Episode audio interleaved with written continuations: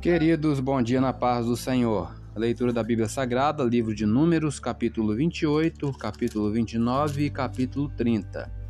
Capítulo 28, instruções quanto às ofertas, o holocausto perpétuo. Vamos pegar o versículo 1 e 2 diz: Falou mais o Senhor a Moisés, dizendo: Dá ordem aos filhos de Israel e dize-lhes: Da minha oferta, do meu manjar para as minhas ofertas queimadas, do meu cheiro suave, tereis cuidado para mas oferecer a seu tempo determinado, e dir-lhes-ás: Esta é a oferta queimada que oferecereis ao Senhor. Dois cordeiros de um ano, sem mancha, cada dia em contínuo holocausto. Comentário. As ofertas deveriam ser levadas ao sacerdote, que as apresentaria a Deus de acordo com os rituais prescritos, que eram demorados. Isto dava às pessoas tempo de se prepararem para a adoração. A menos que o nosso coração esteja pronto, a adoração perde o significado. Deus se agrada de que o adoremos, mas ela só terá valor quando nosso coração estiver preparado para nos chegarmos a Ele com espírito de gratidão. A partir do versículo 9, as ofertas nos sábados, nas luas novas, na Páscoa e nos dias das primícias. No capítulo 29 fala sobre as ofertas nas festa, na festa das trombetas. É, Deus estabeleceu muitos feriados no calendário de Israel. A festa das trombetas era uma das três grandes celebrações no sétimo mês.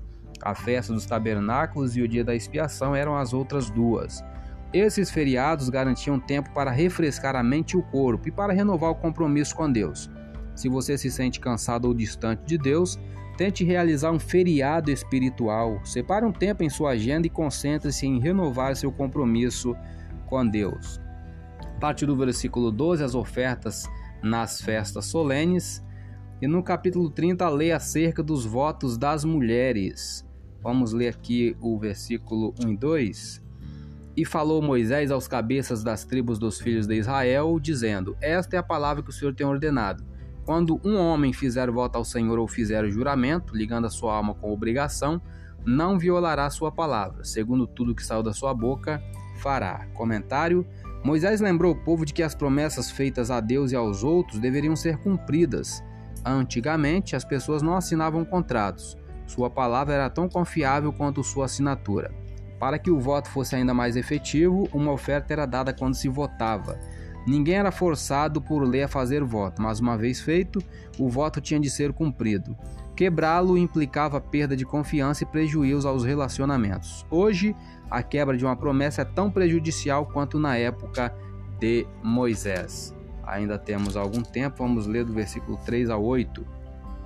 Também quando uma mulher fizer voto ao Senhor e com obrigação se ligar em casa de seu pai na sua mocidade, e seu pai ouvir o seu voto e a sua obrigação com que ligou a sua alma, e seu pai se calar para com ela, todos os seus votos serão válidos, e toda a obrigação com que ligou a sua alma será valiosa. Mas, se seu pai se opuser no dia em que tal ouvir, Todos os seus votos e as suas obrigações com que tiver ligada a sua alma não serão válidos, mas o Senhor lhe perdoará, porquanto seu pai lhes vedou. E, se ela tiver marido e for obrigada a alguns votos, ou dito e refletido dos seus lábios, com que tiver ligada a sua alma, e seu marido o ouvir e se calar para com ela no dia em que o ouvir, os seus votos serão válidos, e as suas obrigações com que ligou a sua alma serão valiosas. Mas, se seu marido lhe o vedar no dia em que o ouvir e anular o seu voto a que estava obrigada, como também a declaração dos seus lábios com que ligou a sua alma, o Senhor lhe perdoará. Comentário: Segundo as leis israelitas, os pais poderiam anular os votos de seus filhos. Isto resguardava o jovem das consequências de promessas tolas e de compromissos prejudiciais. Desta lei tiramos um importante princípio, tanto para os pais como para os filhos. Os jovens que ainda vivem com os pais devem procurar a ajuda deles ao tomarem decisões. A experiência dos pais pode salvar os filhos de sérios enganos. Os pais, por sua vez, devem exercer sua autoridade com cautela e graça. Devem permitir que os filhos aprendam com seus erros, mas protegê-los do desastre. Ainda temos algum tempo, vamos continuar lendo. No tocante ao voto da viúva ou da repudiada, tudo com que ligar a sua alma sobre ela será válido.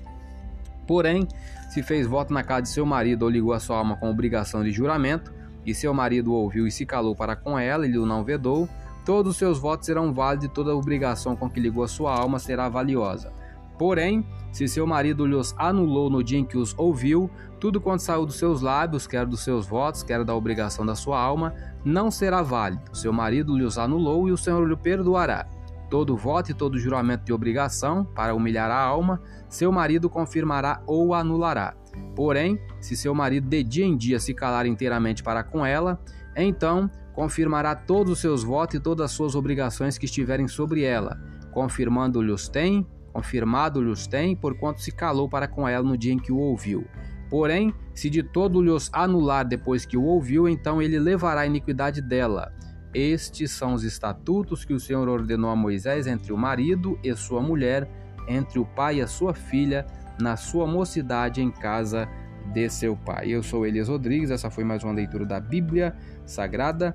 É, compartilhe esse áudio com seu grupo de amigos, que Deus nos abençoe. Amém.